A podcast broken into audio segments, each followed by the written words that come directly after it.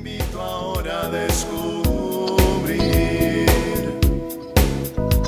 Tiene algo nuevo para ti, una propuesta que puedes seguir. Una verdad que compartir, una nueva forma libre de vivir. Un sencillo estilo de servir, el camino hacia la santidad. Hola, con gusto te saludo en otra cápsula de paz y bien. Vamos a pedirle al Espíritu Santo que nos ayude a tener estos minutos de reflexión, de paz, de encuentro con Jesús. Cierto día entró un profesor en su salón de clases y les dijo a los alumnos que se prepararan porque había una prueba inesperada. Uy, pues todos rápido se sentaron, ¿no? Guardando eh, sus cosas y temerosos porque pues era el examen que pues no esperaban, el examen sorpresa.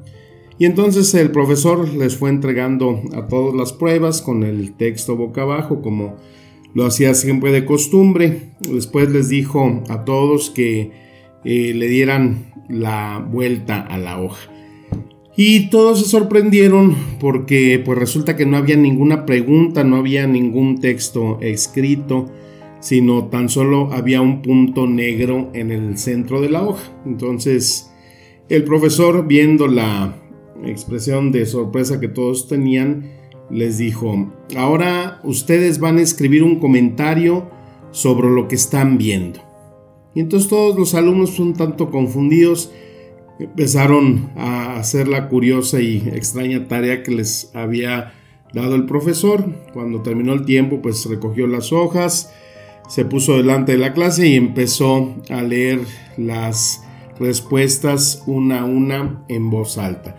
Y todas las pruebas, sin excepción, definían el punto negro, intentando dar la explicación de por qué estaba en el centro de la hoja. Entonces el profesor, cuando terminó la lectura, les empezó a explicar.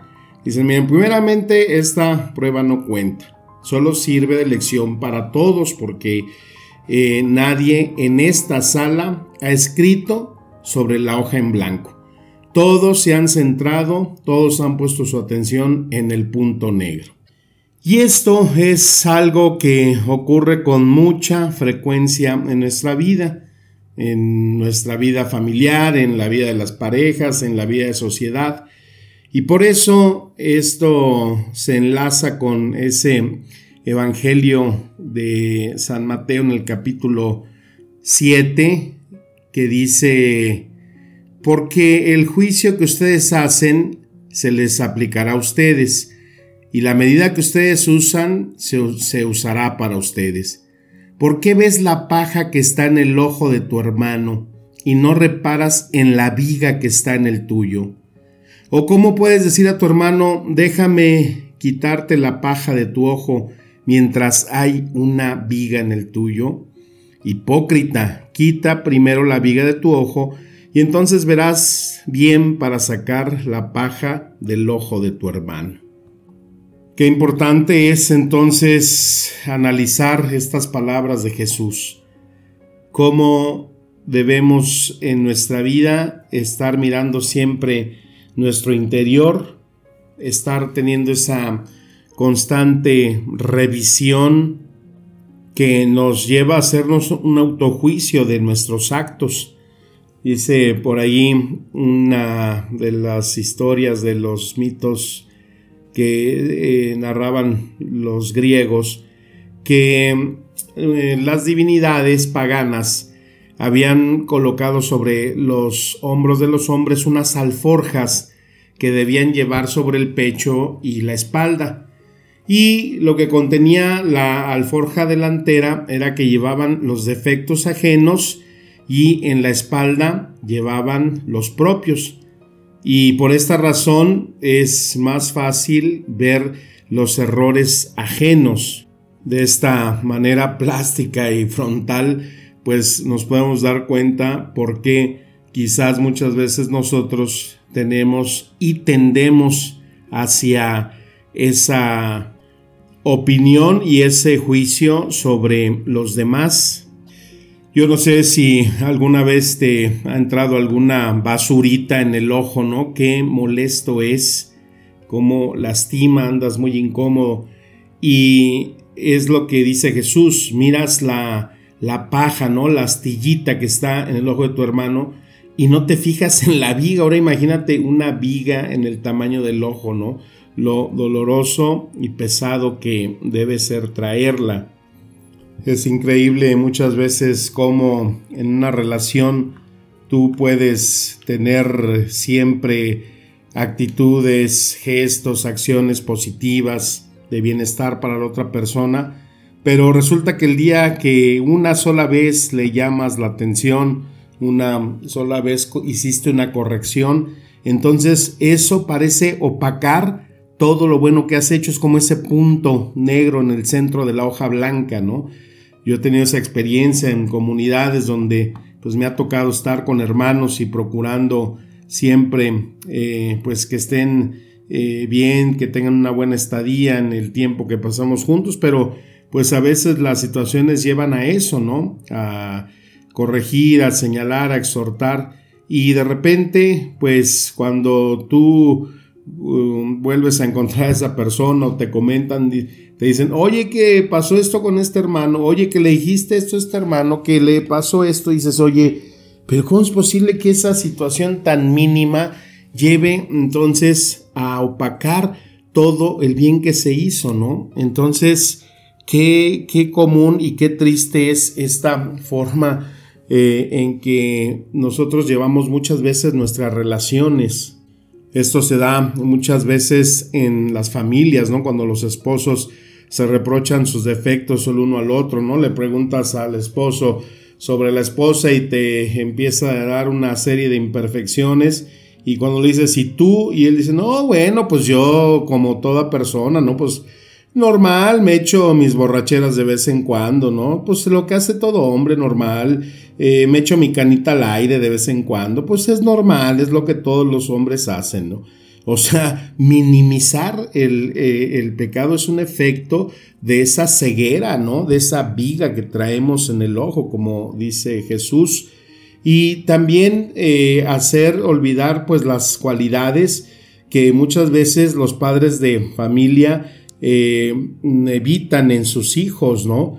La mala conducta es lo que hace que pasen las cosas buenas que puedan tener los hijos. Muchas veces los padres se dirigen a sus hijos pues para mandarlos, para castigarlos, les llaman la atención, los corrigen, pero muy pocas veces o casi nunca pues los alaban, los felicitan, los motivan, les aplauden, les reconocen sus cualidades, sus aciertos, sus éxitos, sus progresos, ¿no? Un hijo no es un código a descifrar, un hijo es como una página blanca donde hay que escribir, donde hay que ir acompañando esos talentos, esos dones que ellos tienen y, reconocer e impulsarlos, ¿no? Cuando eh, veía yo en alguna de las escuelas que había niños que, por ejemplo, les costaba muchísimo el inglés o las matemáticas, pero eran buenísimos en otro tipo de materias, ¿no? En geografía, en español, en, literatura y en los cursos de reforzamiento, pues querían los papás a fuerzas meterlo en ese curso de matemáticas que para que se reforzara. Y le decía, bueno, a ver, tu hijo pasa con 6, con 7, libra la materia, pero en literatura tiene 10, o sea, ¿por qué no refuerzas y le haces incrementar ese don que tiene, pues cualquiera de estos niños en un, en, un futuro puede ser un Octavio Paz, ¿no? O sea, potenciar lo que tenemos y las capacidades que Dios nos da, pues hacen de nosotros que perfeccionemos esos dones. Y a veces nos quedamos y nos insistimos en lo que pues no tienes esa capacidad o no te interesa y es desperdiciar tiempo como en un deporte, ¿no? Si el muchacho es bueno para el básquetbol, pero es que el papá y el abuelo siempre jugaron fútbol y entonces el hijo tiene que seguir jugando fútbol, desperdician ahí un talento, una habilidad que muchas veces los hijos traen y que los padres no la perciben o se las inhiben, ¿no? Ya había dicho en una cápsula que cuando les preguntaba a los niños, en, en kinder qué querían ser y todos daban eh, pues su proyecto de lo que quisieran ser, todavía en segundo, tercero de primaria igual, pero ya cuando van creciendo y cuando empiezan los papás a querer que a fuerzas estudien y se fortalezcan en algo que no son buenos, en vez de potenciar sus talentos y dones, pues ahí es donde se desperdicia muchísimo talento, se desperdicia mucho de los dones que Dios nos pone en la vida. Y es que siempre el incentivar, el agradecer, el alentar o motivar a los hijos para que se sientan contentos, pues es algo que pues endulza la vida, ¿no? Así como también muchas veces los silencios hacen tanto daño o cuando pues hay momentos o palabras o frases que son muy hirientes, ¿no? Cuando una eh, pareja le reprocha a otro, le dice, pues, eh, pues, ¿qué se puede esperar de ti si tu padre era lo mismo, no era un borracho, era un flojo? Híjole, esas eh, frases son tan hirientes, son tan desgarradoras, más profundas que si se enterrara un puñal, ¿no? ¿Cómo se olvida una ofensa? ¿Cómo se olvida una frase, una palabra que pueda opacar todo lo esfuerzo, todo lo bueno de ser muchas veces un buen padre, una madre, y que en un momento de enojo, de ira, pues puede dejar una huella tan profunda. Entonces, ¿cómo eh, poder quitar ¿no? esa viga que muchas veces atraviesa, eh, nubla nuestras relaciones y que muchas veces da eh, rienda suelta a nuestros más bajos instintos, a nuestros golpes más arteros y más dolorosos en una relación. Entonces, ¿cómo podemos nosotros eh, dejar de estar viendo esa paja en el hermano y, por el contrario estar sanando nuestra eh, propia mirada, limpiando, quitando esa viga, ¿no? Pues ese amor a Cristo empieza por esa sanación, ¿no?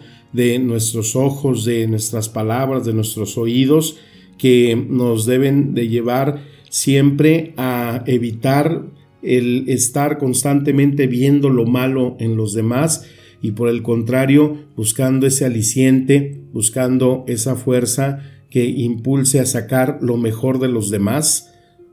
Así como esas frases hirientes, también podemos tener eh, frases y palabras motivadoras, ¿no? En nuestros hijos, en nuestra pareja, en nuestros amigos, frases que hagan que verdaderamente una persona se esfuerce en darse cuenta que pueden dar mucho y lo mejor de sí y que si por alguna razón nosotros hemos pecado en ofender a alguien, en decir algo que sabemos que le ha lastimado hasta lo profundo de su corazón, pues tenemos que aprender a pedir ese perdón, a decir que no era la verdad, que fue simplemente esa bajeza de mi corazón, esa incapacidad de poder eh, decir unas palabras con madurez, sino que por el contrario, pues con un acto de humildad, con un acto de reparación, hacerle ver a las personas que no era esa intención recta de tu corazón, sino que es el perdón, es esa humildad, el reconocer que pues ante esa persona, eh, ya sea el esposo, el hijo, el amigo, eh, se busque entonces restaurar el daño hecho, porque también lo único que puede borrar una frase eh, tan hiriente y tan artera, pues es siempre un acto de humildad, una palabra con un sincero perdón y mostrar que la búsqueda de sanar y limpiar un corazón es lo que verdaderamente hay en la intención de una persona, de una relación.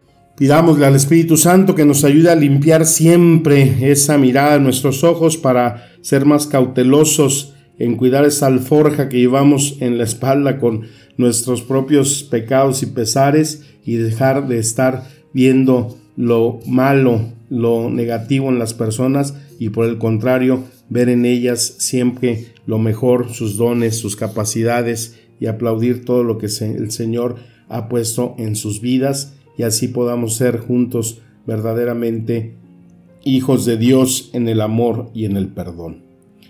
Que las palabras nos sigan administrando espíritu y vida. Te mando un fuerte abrazo y deseo de paz y bien. Amén.